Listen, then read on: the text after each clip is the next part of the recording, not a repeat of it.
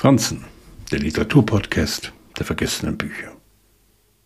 Der Mythos am Elfenbeinturm, in dem sich ein Künstler oder eine Künstlerin zurückzieht, um sich ausschließlich seinem Werk zu widmen, geht nicht immer auf.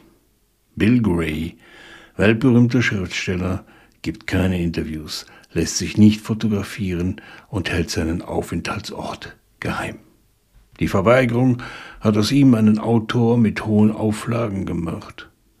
Seit 20 Jahren schreibt er nun an seinem letzten Werk und bezahlt dafür einen hohen Preis. Sein Buch ist überfrachtet, missraten, leblos ohne Esprit. Um diesem Teufelskreis zu entkommen, lädt er eine Fotografin zu sich ein, die ein Porträt über ihn schreiben soll.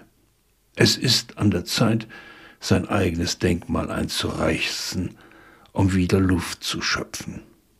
Don DeLillos Mao II in der Übersetzung von Werner Schmitz war sein zehnter Roman und erhielt den Penn Faulkner Award.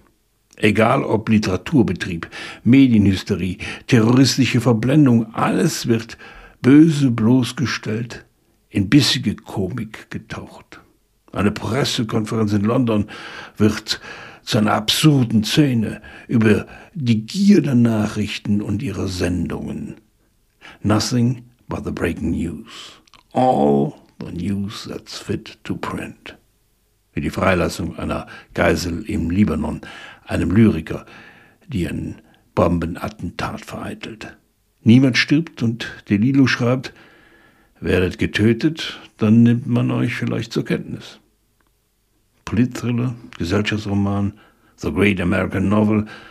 Es gibt viele Etiketten, die diesem Roman angeheftet werden.